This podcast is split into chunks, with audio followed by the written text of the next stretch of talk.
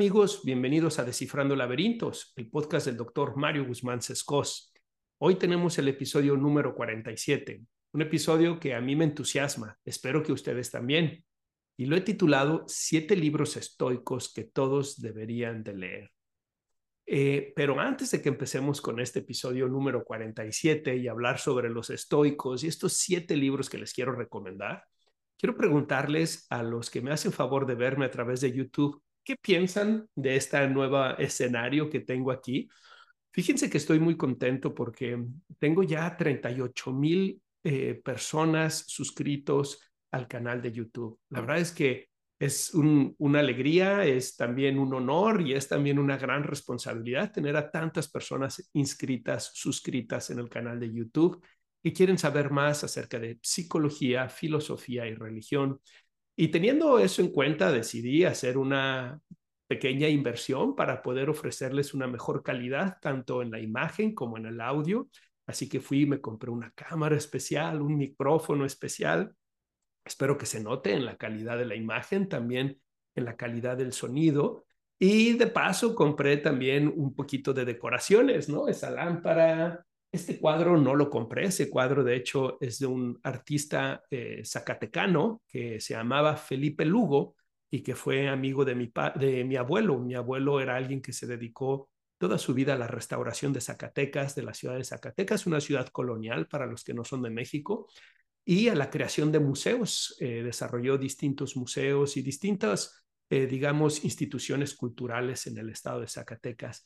Y en ese andar se encontró con este pintor que se llamaba Felipe Lugo. Y aunque ustedes tal vez lo pueden ver desde lejos y decir, parece una mancha de Rochard, eh, del test de Rochard, del test psicológico de Rochard, en realidad si ustedes se acercan, van a ver que este pintor lo que hacía es que utilizaba pintura automotriz y después sobre la pintura automotriz delineaba rostros humanos. Y entonces la pintura, cuando uno la ve de cerca, está llena de rostros humanos por alguna razón me recuerda al concepto de la personalidad, que como ustedes saben, la personalidad eh, habla de la persona, que viene del latín y del griego, que significa máscara, y podemos pensar en la personalidad como la multiplicidad de máscaras que tenemos, ¿no?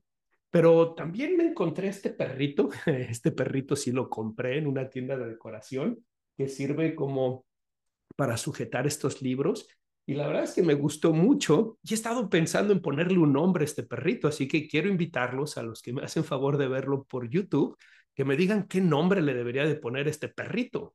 Yo personalmente estoy pensando en ponerle el nombre de Albert en honor a un gran psicólogo que se llamaba Albert Ellis.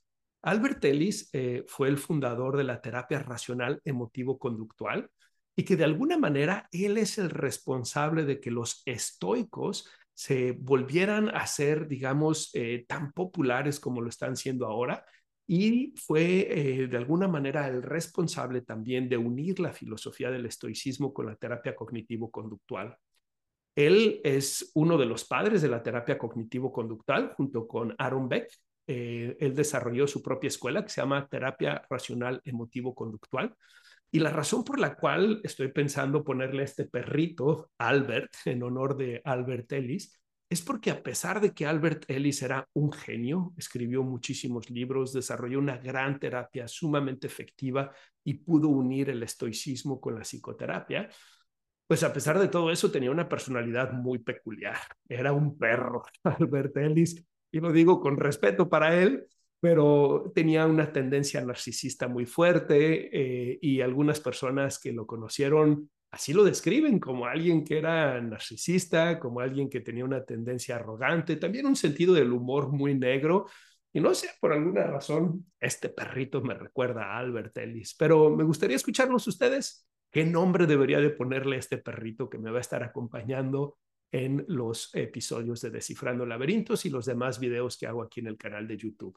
Para todos los que están eh, escuchándome a través de Spotify, Apple Podcasts, Google Podcast o Amazon Music, les doy la bienvenida también. Los invito a que se suscriban, dejen su calificación de cinco estrellas y que compartan los episodios con más personas. También pueden dejarme sus comentarios, sugerencias para que pueda desarrollar programas que a ustedes les interesan.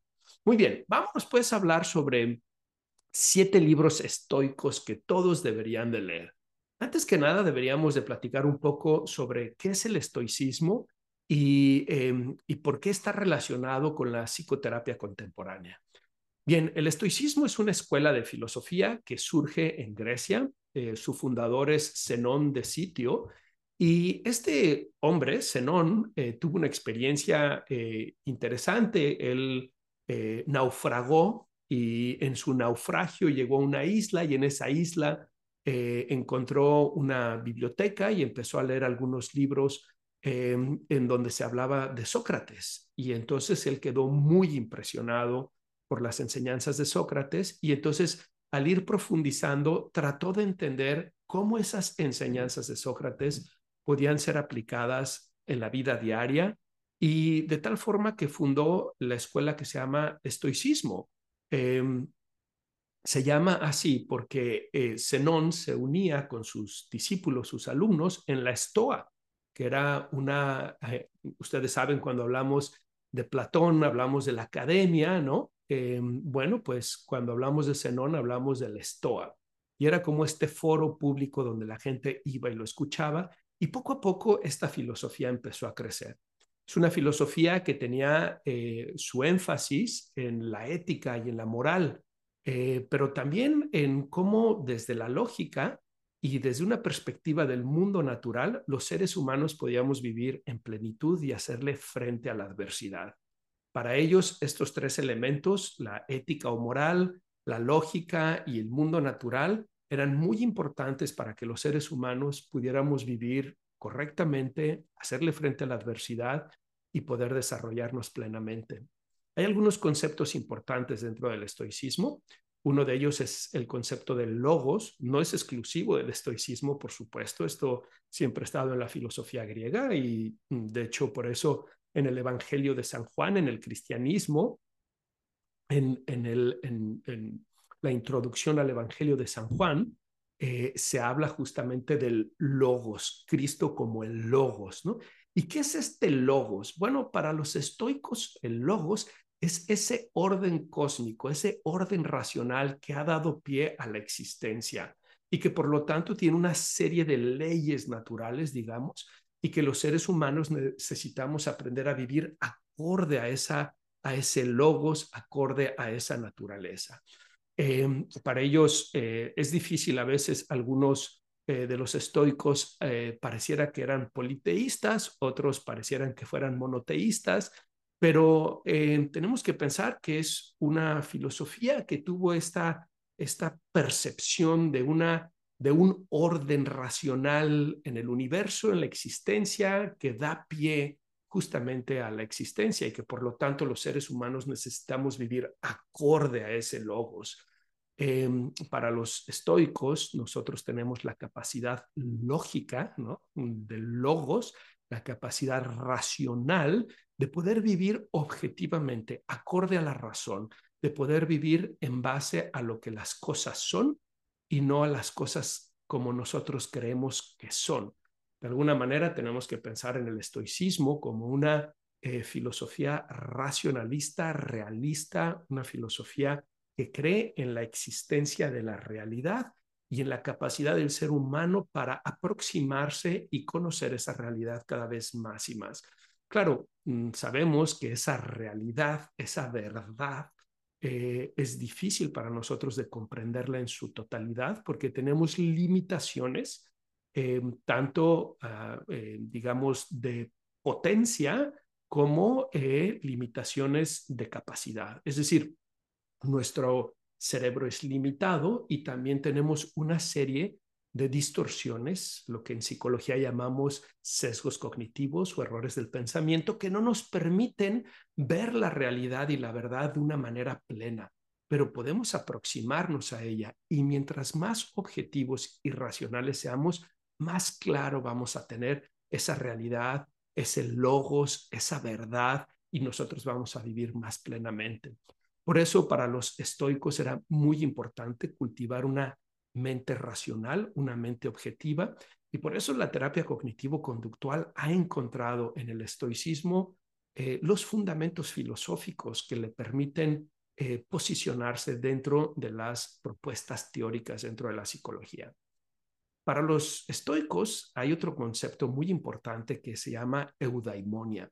Pudiéramos pensar en la eudaimonia como el, digamos, el valor más importante, como la felicidad plena, como el, el individuo plenamente desarrollado, como un ser humano que ha florecido, por utilizar conceptos que nos ayuden a entender un poco qué es la eudaimonia. Y para ellos, esta capacidad del ser humano de ser pleno, ¿no? de una felicidad plena, de un desarrollo pleno, tenía que ver con lo que les comentaba de vivir acorde a logos, pero también con desarrollar las cuatro virtudes cardinales, que son la valentía, el autocontrol, la justicia y la sabiduría. Eh, después, eh, Tomás de Aquino les da las, eh, digamos, las reconceptualiza y por eso es que en el mundo cristiano a veces se escuchan eh, estas cuatro virtudes cardinales como templanza, prudencia, fortaleza, justicia.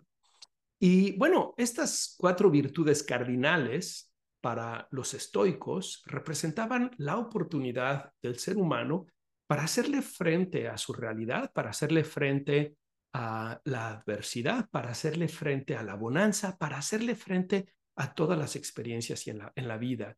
Y por lo tanto nos permitirían, junto con el logos, junto con estar en sintonía con el logos, desarrollar esa eudaimonia.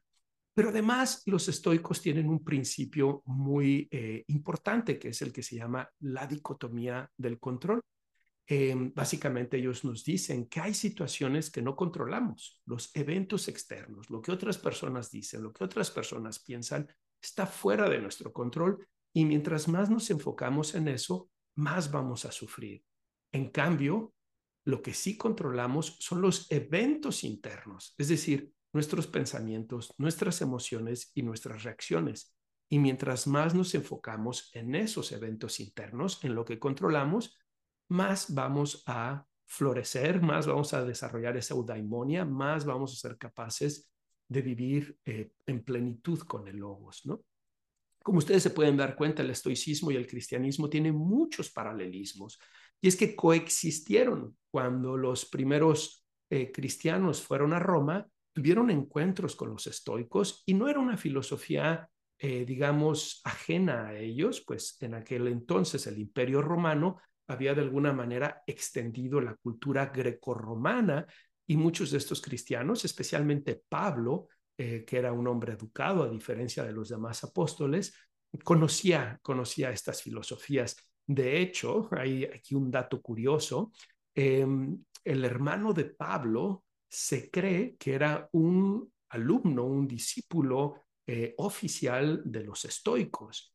Y también se cree que Pablo y Séneca, uno de los grandes filósofos en el estoicismo, mantenían una amistad. De hecho, hay un libro sobre la correspondencia entre Pablo y Séneca.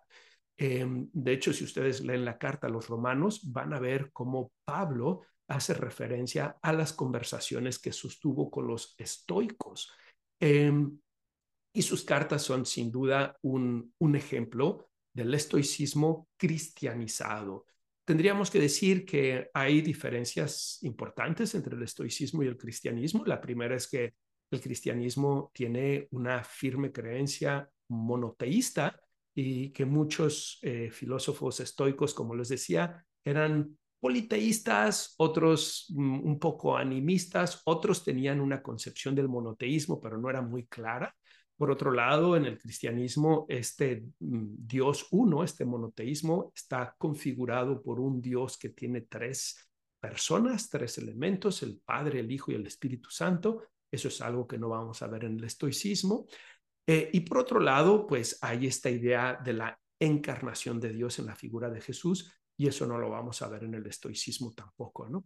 Y de ahí se desprenden otras diferencias teológicas, escatológicas, pero podríamos decir que comparten elementos como es la apreciación por la ley natural, la apreciación por el logos, por la existencia de un orden cósmico al cual el ser humano debe de alinearse, por el llamado a la conducta moral y al desarrollo de las virtudes, por encima de las riquezas, por encima del placer, por encima del reconocimiento de los demás.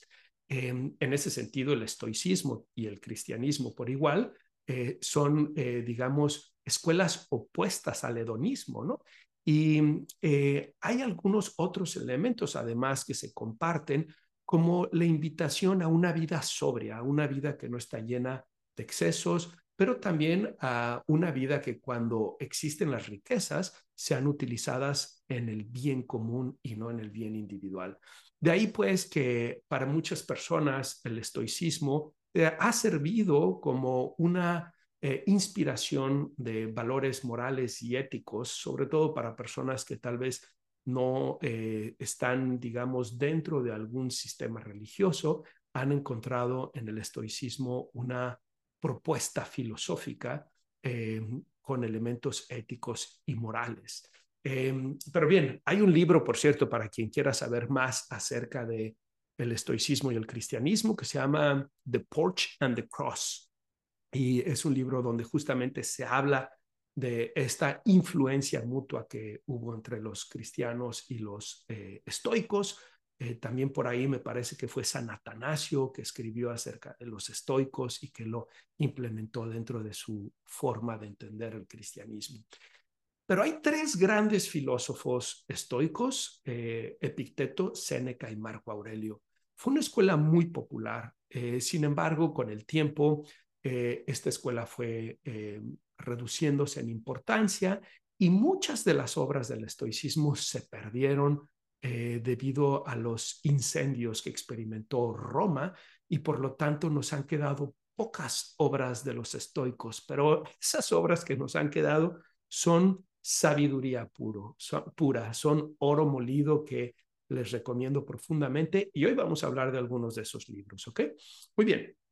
Ah, por cierto, esta es una escuela de filosofía que estaba abierta para todos. Epicteto fue un esclavo, Séneca fue un abogado y fue consejero del terrible Nerón, y Marco Aurelio fue uno de los cinco grandes emperadores de Roma, eh, probablemente el mejor de los emperadores, al menos desde una perspectiva ética y moral.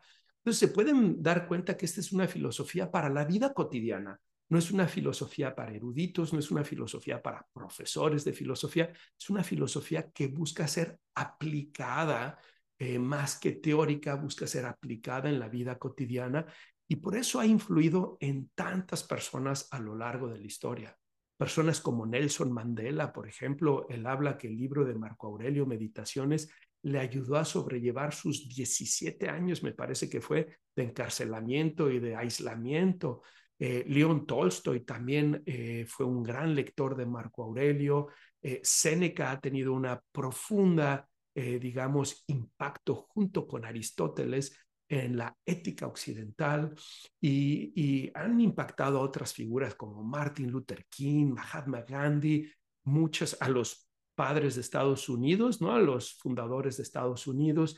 Por lo tanto, son eh, autores que a pesar de que provenían de todas las áreas de la sociedad, pues eh, tenían una sabiduría, eh, yo diría, perenne y que puede ser aplicada en esta época. Y creo que por eso ha resurgido el estoicismo con tanto interés para muchas personas, especialmente para los jóvenes y también especialmente para los varones, eh, pues al ser una filosofía que nos reta a aceptar la adversidad y afrontar la adversidad, creo que muchos varones hemos encontrado en el mensaje estoico una, una, un llamado, un reto, un, algo que nos atrae.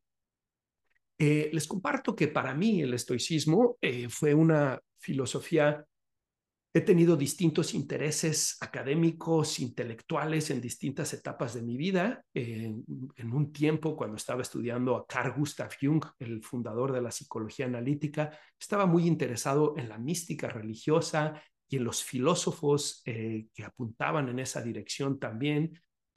Kierkegaard, podríamos hablar de él, eh, la nube del no saber, eh, el maestro Eckhart, un místico alemán, no lo vayan a confundir con el, con el, el, autor de autoayuda que anda ahora por ahí de moda, que ¿no? Eh, sé cómo se llame, más que Eckhart, pero el maestro Eckhart era un místico alemán del siglo XI, si mal no recuerdo, ¿no? O sea, hubo una época en donde mi interés estaba más en esa dirección y me parece eh, que tenía mucho que ver con el interés que yo tenía en Carl Gustav Jung y su psicología analítica, pero después cuando empiezo a trabajar con la terapia cognitivo-conductual y me empiezo a fascinar por la terapia cognitivo-conductual, por su practicidad, por su efectividad, empiezo también a leer mucho de la filosofía budista. Y desde el budismo eh, hay muchos paralelismos con la terapia cognitivo-conductual y de alguna manera eh, estaba de moda. El budismo se puso de moda en los noventas y, en y en la década del 2000, del 2000 al 2010,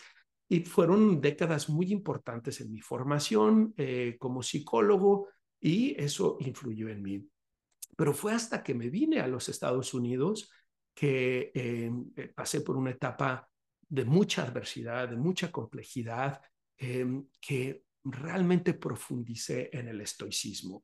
Para muchos terapeutas cognitivo-conductuales hay una mención del estoicismo o había una mención del estoicismo como algo, hay una curiosidad, pero no se profundizaba nuevamente porque la psicología a veces tiene mucho de modas y había una gran influencia del budismo en esos años y tal vez no se le estaba prestando mucha atención. Sin embargo, un día que iba manejando, escuchando un podcast que se los recomiendo mucho, se llama All in the Mind, como todo en la mente, All in the Mind, que es un podcast australiano. Eh, escuché una entrevista que le hicieron a un autor que es uno de mis favoritos, que se llama Ryan Holiday, hablar, hablar sobre uno de sus libros que se llama Ego is the Enemy. El ego es el enemigo.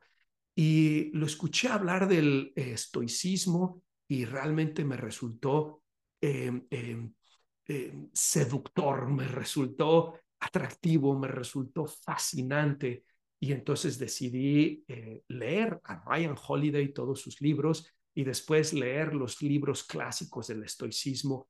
Y la verdad es que ahora pienso bueno, cada cosa llega a su momento. He aprendido mucho de la mística cristiana, he aprendido, aprendido mucho del budismo, pero el tema del estoicismo eh, me ha ayudado mucho, no solamente eh, desde una perspectiva filosófica, sino desde una perspectiva psicológica, psicoterapéutica, para poder complementar la terapia cognitivo-conductual y también a nivel personal. Ha sido una gran herramienta en mi vida y en la forma como afronto la adversidad. Em, y bueno, pues me puse a profundizar y a entender más la relación entre el estoicismo y la terapia cognitivo-conductual y quedé fascinado. Bueno, pues hay siete libros. He leído varios libros del estoicismo, pero estos son siete libros básicos que les quiero recomendar y que pienso que pueden ser de ayuda para quien sea, psicólogos o no psicólogos, filósofos o no filósofos. Estos siete libros van a ser de gran ayuda para ustedes.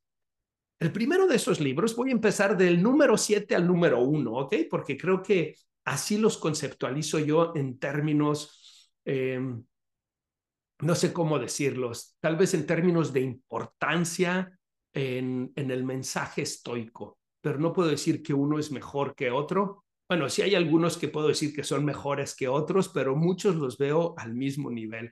Eh, en fin, vámonos con el número 7. Y este número 7 es un libro que muchos van a decir, ese no es un libro estoico, ¿por qué lo estás mencionando? Pero yo voy a refutar eso y les voy a decir por qué. Me refiero al libro de Víctor Frankl, El hombre en búsqueda de sentido.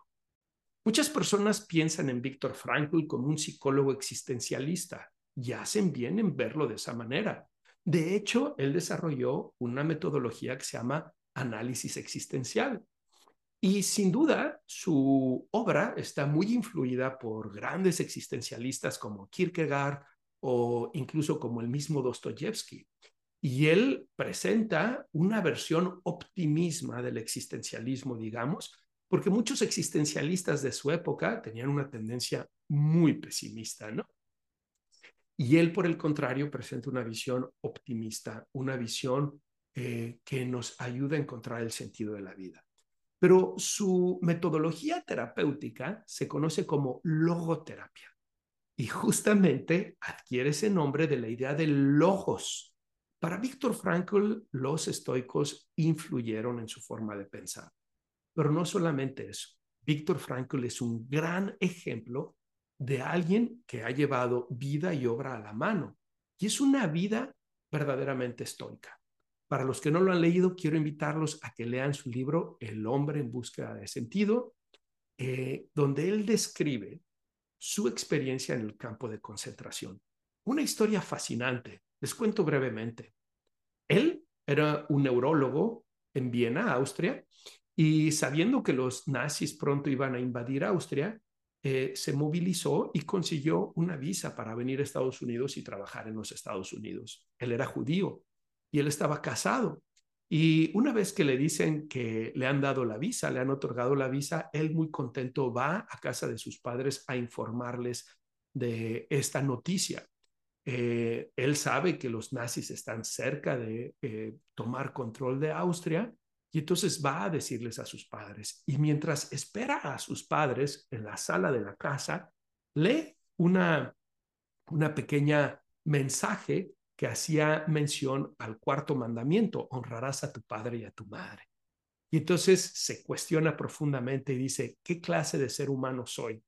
Que voy a escapar al sufrimiento de los nazis y dejar a mis padres detrás de mí sabiendo lo que les espera. Víctor Frankl toma una decisión de no irse a Estados Unidos, de quedarse en Austria con sus padres y hacerle frente a la situación de los nazis. Al poco tiempo los nazis llegan, toman control de la ciudad y Víctor Frankl, sus papás y su esposa terminan en el campo de concentración. Él fue el único que sobrevivió. Y ahí, en medio de esa experiencia, él se pregunta, ¿cuál es el sentido de todo este sufrimiento? ¿Cuál es la razón por la cual yo estoy aquí? ¿Cómo es que hemos llegado a este extremo donde el ser humano extermina al ser humano? Y entonces Víctor Frankl echa mano tanto de su existencialismo como de su lectura de los estoicos y hace frente a la experiencia del campo de concentración de una manera extraordinaria. De tal forma que cuando sale, como les decía, fue el único sobreviviente de su familia, desarrolla una escuela de psicología que hasta la fecha sigue en pie. Eh, muchos de mis colegas lo cuestionan, sobre todo porque eh, se han, eh, digamos, los neofranklistas se han distanciado de la vida académica y han generado más como casi un, pues digamos, unas propuestas de coaches, ¿no? De, eh, de personas que toman cursos y después ofrecen logoterapia, etcétera. Y algunos de mis colegas no están contentos con eso. Sin embargo, em, tiene elementos muy importantes que todos podemos rescatar y especialmente este libro del hombre en búsqueda de sentido, me parece que es un libro profundamente valioso y que está lleno de sabiduría. Y de ahí quiero leerles algunas frases de este libro para que puedan ver esa visión estoica con la que él afrontó el campo de concentración. La primera es, cuando ya no podemos cambiar una situación, tenemos el desafío de cambiarnos a nosotros mismos. Fíjense cómo esto hace mucha referencia a la dicotomía del control. Cosas que están bajo tu control, cosas fuera de tu control. Enfócate en lo que puedes controlar. Eso eres tú mismo. No está mal que busquemos impactar el mundo y cambiar nuestra realidad. Por eso nos levantamos y vamos a trabajar todos los días. Por eso tenemos planes y buscamos desarrollarlos. Pero es importante aprender a distinguir que muchas veces no vamos a poder cambiar eso. Y así como a él le pasó que eh, estuvo en un campo de concentración y por lo tanto él no tenía control de la situación externa, él tuvo que enfocarse en su situación interna. Así nos va a pasar a muchos, con la enfermedad, con la muerte de un ser querido, tal vez con una situación de guerra. Hoy vivimos eh, tiempos peligrosos, ¿no? Tiempos eh, riesgosos en donde pues ya hay varias guerras que se han activado y no sabemos dónde va a terminar esto, ¿no? Y muchas de esas cosas son lamentables, son desafortunadas, son trágicas, pero muchas de esas cosas están fuera de nuestro control, por lo que tenemos que enfocarnos en nosotros mismos.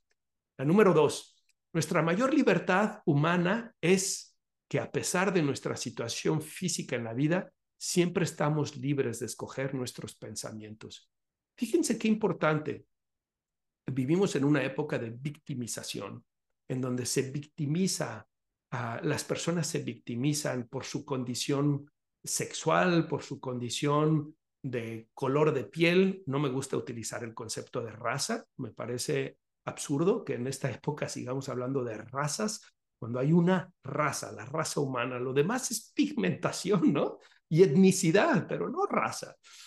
Y estamos ahora victimizándonos por eso, porque soy em, eh, latino, porque soy afroamericano, porque soy mujer, porque soy LGBT, porque una victimización en donde las personas eh, están viviéndose sin autoeficacia, sin la capacidad de impactar por su condición, porque les hemos estado diciendo que son víctimas de su condición.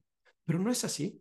Yo tengo un hijo que tiene discapacidad, tiene una enfermedad muy rara, él es el caso 101 de la historia, una enfermedad que se llama Cloves Syndrome, y él tiene discapacidad física, motora, y algo que mi esposa y yo hemos tenido claro es que él no escogió su discapacidad, él no escogió sus limitaciones físicas, pero él sí puede escoger cómo le hace frente a esas limitaciones físicas.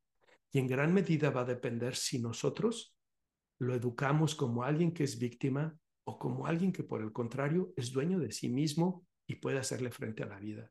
Eso es lo que nos dice Víctor Frankl en esta frase. La frase número tres, las fuerzas que escapan a tu control pueden quitarte todo lo que posees, excepto una cosa, tu libertad de elegir cómo vas a responder a la situación. ¿Te quedaste sin trabajo? ¿Te robaron tu automóvil? ¿Te asaltaron en la calle? ¿El gobierno te quitó tus impuestos y fue más de lo que pensabas? ¿Eh, ¿Alguien te hizo un atraco? Todas esas cosas son desafortunadas, pero aún en esas situaciones tú puedes elegir cómo vas a responder a ello. Nuevamente, como víctima o como alguien que va a hacer frente a la realidad. Claro, es más fácil decirlo que hacerlo, ¿verdad? Pero es una posibilidad y podemos irlo cultivando en las decisiones que tomamos en el día a día. Les voy a decir mi cuarta y última frase de este libro, El hombre en busca de sentido. Esta es mi favorita, ¿ok? Es un poco larga. Dice, la libertad, sin embargo, no es la última palabra. La libertad es solo una parte de la historia y la mitad de la verdad. La libertad no es más que el aspecto negativo de todo el fenómeno cuyo aspecto positivo es la responsabilidad. De hecho, la libertad corre el peligro de degenerar en mera arbitrariedad a menos que se viva en términos de responsabilidad. Por eso recomiendo que la Estatua de la Libertad en la costa este se complemente con una estatua de responsabilidad en la costa oeste. Fíjense qué bonito. Nos está diciendo que el máximo valor en la vida humana, en la experiencia humana, no es la libertad, como algunos lo creen sino la responsabilidad. Porque libertad sin responsabilidad no es libertad. Es una deconstrucción de la libertad, es libertinaje, es una disipación. La libertad para ser libertad tiene que ser vivida en la responsabilidad. Y por eso él dice, Estados Unidos haría bien de no solamente tener la estatua de la libertad en la costa este, sino también de tener la estatua de la responsabilidad en la costa este. Fíjense cómo se anticipó a su época. Hoy la gente habla de derechos para arriba y para abajo. Derechos para esto, derechos para aquello, derecho para aquí, derecho para allá. ¿Cuántos hablan de responsabilidad? ¿Cuántos hablan de responsabilidad? Por lo tanto, derechos sin responsabilidad no son derechos. Es malcriado, es, eh, no lo sé, no sé cuál es el adjetivo para utilizarlo, probablemente es complacencia, ¿verdad? Solo cuando la libertad, solo cuando los derechos van acompañados de la responsabilidad, es que la persona vive plenamente la libertad. Muy bien, vámonos al segundo libro. Este libro eh, es un libro que se llama La filosofía, bueno, está en inglés, se llama The Philosophy of Cognitive Behavioral Therapy um, o la filosofía de la terapia cognitivo-conductual y su autor es Donald Robertson. Él es un psicólogo, él es un profesor de psicología, es un terapeuta y desarrolló este libro. Es un libro académico, no creo que sea un libro para todos. Además, Donald Robertson es un gran autor, pero no es muy poético, su narrativa no es muy atractiva, por lo que eh, creo que es un libro que va a ser más útil para los psicólogos y los terapeutas cognitivo-conductuales y los filósofos. Y les voy a leer dos eh, frases de este libro. El mal no se encuentra dentro de las cosas, sino en los juicios de valor que las personas hacen sobre las cosas. Por lo tanto, las personas solo pueden curarse de sus males si se las persuade a cambiar sus juicios de valor.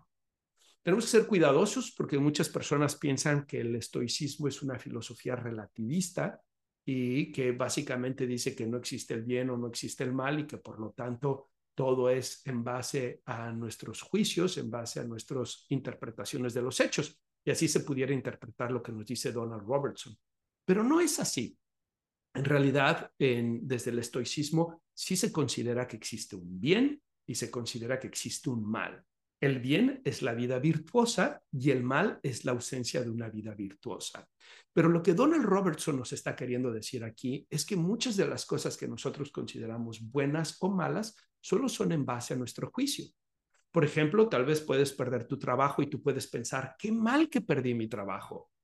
Pero tal vez después de cinco meses de estar esforzándote, luchando y buscando nuevas alternativas y opciones, tienes un mejor trabajo y terminas diciendo, qué bien que me despidieron de mi trabajo anterior, porque ahora tengo este trabajo.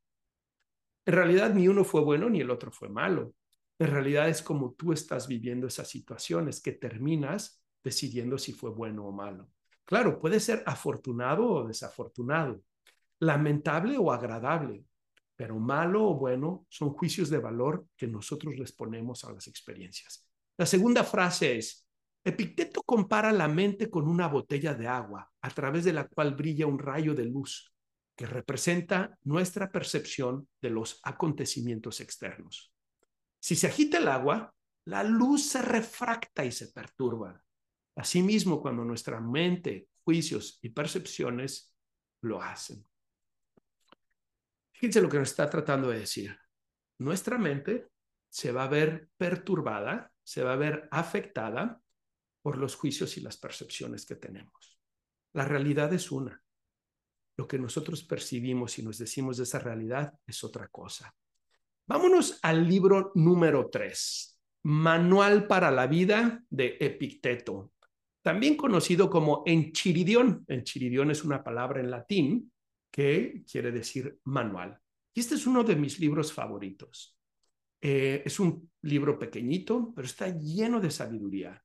Y eh, nuevamente, como les decía, Epicteto fue un esclavo, una historia verdaderamente sobresaliente. Ahí lo ven que tiene una muleta. Dice la anécdota que su dueño eh, lo empezó a maltratar, le maltrató la pierna y Epicteto le dijo, si continúas haciendo eso, vas a romper mi pierna y después ya no te voy a funcionar como esclavo. El dueño se molestó más y le siguió maltratando la pierna hasta que se la rompió. Y una vez que se la rompió, Epicteto le dijo, ya ves, te lo dije, te lo advertí. Al dueño no le quedó de otra más que darle la libertad y Epicteto se convirtió en el más importante filósofo de su época. Era conocido como el Sócrates de Roma. Nuevamente, aquello que consideramos que es malo, tal vez no es necesariamente tan malo, o aquello que consideramos que es bueno, tal vez no es necesariamente tan bueno. Los juicios que tenemos acerca de eso es lo que termina influyendo para que vivamos la experiencia como buena o mala y no solo la experiencia. Epicteto tiene las siguientes frases, eh, muchísimas, está lleno el libro de frases extraordinarias, pero les voy a leer algunas que a mí me gustan mucho. La primera, los hombres no se perturban por las cosas, sino por los principios y nociones que se forman acerca de las cosas. Albert Ellis, ¿se acuerdan del perrito que les decía? Albert Ellis, el fundador de la terapia racional emotivo-conductual, popularizó el estoicismo en el siglo XX justo con esta frase. Todos los terapeutas cognitivo-conductuales repiten esta frase a sus pacientes. No nos perturbamos por las cosas que vivimos, sino por las interpretaciones que hacemos de ellas. A mí me gusta pensar, no es solo por las cosas que vivimos, sino además por las interpretaciones. Si me dicen que tengo cáncer, me va a impactar. Si me dicen que asesinaron a mi hijo, me va a impactar. Si me dicen que me quedé sin trabajo, me va a impactar. Pero además lo que yo interprete de esa situación va a hacer que una situación difícil se convierta en imposible o va a hacer que una situación agradable se convierta en adictiva. Entonces, hay que ser cautos con lo que nos decimos. Y les quiero leer otra frase, es un poco larga, pero la verdad no tiene desperdicio. En cuanto a todas las cosas que existen en el mundo, unas dependen de nosotras, de nosotros, otras no dependen de nosotros. De nosotros dependen nuestras opiniones, nuestros movimientos, nuestros deseos, nuestras inclinaciones, nuestras aversiones, en una palabra, todas nuestras acciones. Las cosas que no dependen de nosotros son el cuerpo, los bienes, la reputación, la honra, en una palabra, todo lo que no es nuestra propia acción. Las cosas que dependen de nosotros son por naturaleza libres. Nada puede detenerlas ni obstaculizarlas. Las que no dependen de nosotros son débiles, esclavas, dependientes, sujetas a mil obstáculos y a mil inconvenientes y enteramente ajenas.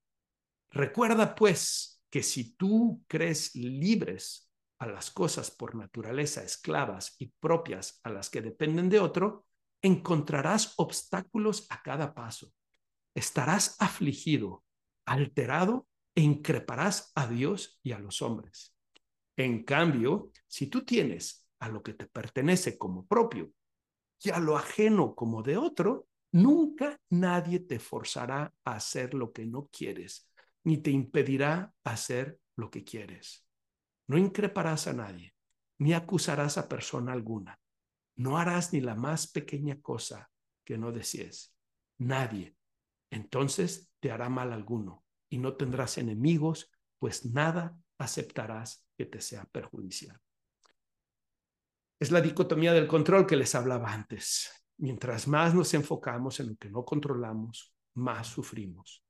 Mientras más nos enfocamos en lo que está bajo nuestro control, que son nuestras interpretaciones, nuestras reacciones, nuestras emociones, más florecemos, más crecemos, más disfrutamos. La última frase de este libro, no exijas que las cosas sucedan como deseas, sino desea que sucedan como suceden y te irá bien. ¿Por qué a mí, Señor? Esto no debería de pasarme a mí, que mejor le pase a alguien más. ¿Por qué siempre me pasan cosas malas? No, las estás viendo así, porque te estás resistiendo a ellas. Epicteto nos dice, acéptalas, comprométete a ellas, quiéralas tal cual como son, y luego entonces las vas a poder transformar. La terapia de aceptación y compromiso de Stephen Hayes se fundamenta en este principio también. Para los estoicos, este concepto se llamaba amore fati, amar tu suerte, amar tu vida tal cual como es, con lo que te gusta y lo que no te gusta, con las cosas que te pasan y con las cosas que no te pasan. Vámonos pues al libro número cuatro. Este es uno de los, eh, un libro que me parece que puede ser de gran ayuda para, sobre todo para las personas que se están iniciando en el estoicismo, que quieren conocer más de esta filosofía es uno de los libros de Ryan Holiday, se llama El obstáculo es el camino. Es un libro que a mí me gustó mucho. Dice, el arte inmemorial de convertir las pruebas en triunfo. Y mm, está escrito desde una perspectiva contemporánea, con ejemplos de deportistas, de boxeadores, de presidentes, de soldados, tiene una gran cualidad eh, narrativa eh, Ryan Holiday, es muy accesible, muy agradable, a los jóvenes les va a gustar mucho. Tres frases saqué de ese libro para ustedes. Número uno, lo olvidamos. En la vida no importa lo que te pase ni de dónde vengas. Importa lo que haces con lo que sucede y lo que te han dado. ¿Por qué yo no tuve un papá rico? ¿Por qué a mí no me dieron herencia? ¿Por qué no soy más alto? ¿Por qué nací en donde nací? ¿Por qué no fui a tal escuela? ¿Por qué no me casé con tal persona? ¿Por qué? ¿Cuál es el sentido de estarte haciendo esas preguntas y de estar deseando lo que no tienes? Enfócate en lo que se te ha dado, enfócate en lo que tienes y pregúntate, ¿qué es lo mejor que puedo hacer con esto que tengo? La vida no es acerca de lo que quiero, sino de lo que tengo y lo que hacemos con lo que tenemos. La segunda frase, donde va la cabeza, el cuerpo la sigue. La percepción precede a la acción. La acción correcta sigue la perspectiva correcta. Nuevamente, este énfasis estoico que los pacientes en terapia cognitivo-conductual conocen muy bien, ¿en qué te estás diciendo? ¿Qué estás pensando? ¿Cuáles son tus creencias? ¿Es objetivo? ¿Es racional? ¿Tienes evidencia de lo que te dices? ¿O es subjetivo, irracional, carente de evidencia? Lo que te dices va a generar una reacción en tus emociones y en tus conductas, así que sé cuidadoso con eso. La número tres, donde quiera que estemos, hagamos lo que hagamos y vayamos a donde vayamos, nos debemos a nosotros mismos, a nuestro arte y al mundo hacerlo bien. Fíjense qué importante. Es un llamado a la excelencia, no al perfeccionismo, sino a la excelencia, el esforzarnos constantemente para tratar de mejorarnos a nosotros mismos, mejorar lo que hacemos y así poder impactar positivamente el mundo. Vámonos al número 5, cartas a Lucilio. También se conoce como cartas de un estoico. Este es un libro de Séneca, uno de los tres grandes filósofos estoicos, y es un libro que tiene ensayos supuestamente enviados a Lucilio, un amigo de él, pero hay dudas de que haya sido realmente cartas. Eh, y es un libro en donde se habla de muchísimos temas en la vida. Eh, así que es una gran oportunidad para aprender de distintos temas. Y hay tres frases que les quiero compartir. ¿Qué hombre me puedes dar que le dé valor al tiempo, que cuente un día, que entienda que muere a diario. Este es nuestro gran error, pensar que esperamos con ansias la muerte. La mayor parte de la muerte ya ha desaparecido. El tiempo que ha pasado es propiedad de la muerte. Esto hace referencia a una práctica estoica que se conoce como memento mori. Es pensar en tu muerte. Es pensar en tu muerte no desde el morbo, sino desde la oportunidad de, de, reconocer que un día vas a morir y mientras tanto, ¿qué vas a hacer con la vida que se te ha dado? ¿Cómo la vas a vivir? ¿Desde la virtud o desde el vicio? ¿Para el bien de los demás o de una manera egoísta? La frase número dos. Hasta que no empezamos a prescindir de ellos, no nos damos cuenta de lo innecesarias que son muchas cosas. Los hemos estado usando no porque los necesitáramos, sino porque los teníamos. ¿Cuántas necesidades nos creamos los seres humanos más en esta época posmoderna, tecnologizada, cibernética? La gente gasta fortunas cambiando su iPhone cada año. La gente gasta muchísimo dinero en ropas para tratar de impresionar a gente que ni le importa. Pasamos horas y horas en las redes sociales creyendo que es necesario para nosotros. Pero es cuando las perdemos que nos damos cuenta que no eran necesarias, que son cosas que nosotros hemos, nos hemos apegado a ellas, pero que no son realmente necesarias. Incluso muchas veces nos damos cuenta que vivimos más felices sin ellas. Yo no compro teléfonos caros porque cuando lo hice Después vivía preocupado de que se me cayera el teléfono y se me fuera a romper y que perdiera todo el dinero que había gastado. Ahora prefiero comprar teléfonos baratos que si se me caen y se rompen, me va a pesar, pero no me va a doler. No suelo comprar ropas caras porque no busco impresionar a nadie con mi vestir y porque si mi ropa al final se rompe, no me va a doler. Tampoco busco estar teniendo autos lujosos, que tenga que pagar constantemente en una mensualidad, constantemente, mm, a través del dinero de alguien más adquiriéndolo, que eso es un crédito, ¿verdad? Y que yo viva esclavizado teniendo lo que pagar. Estoy convencido que el mejor automóvil es el que no tienes que pagar. Y mi automóvil tiene muchos años, pero funciona bastante bien. Cuando aprendemos a ver las cosas por lo que son, entonces no nos sentimos bajo control de las cosas, sino que nosotros las controlamos. Y la última frase va muy relacionada con eso. No es pobre el hombre que tiene muy poco, sino el que anhela más. No importa cuánto dinero tienes, si no controlas tu anhelo por más, sufres. Lo he visto con personas millonarias con las que he trabajado y no importa la cantidad de dinero que tienen, siguen sufriendo porque no saben cuándo es suficiente. Esa palabra suficiente es muy importante desde la perspectiva estoica.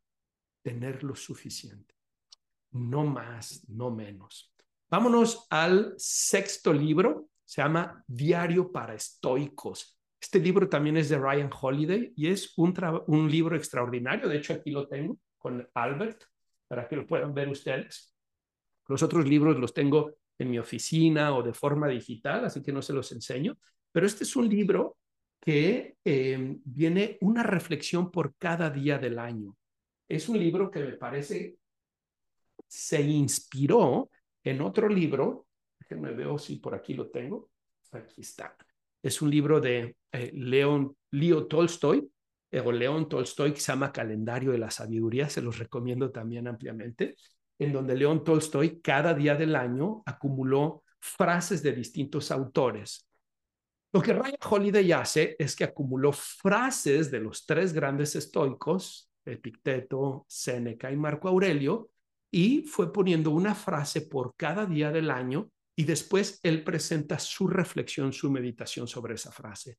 Es uno de los libros que más eh, me ha ayudado a desarrollar una mentalidad estoica. Algunas personas critican a Ryan Holiday y dicen que está muy comercializado. No me importa, es un gran autor.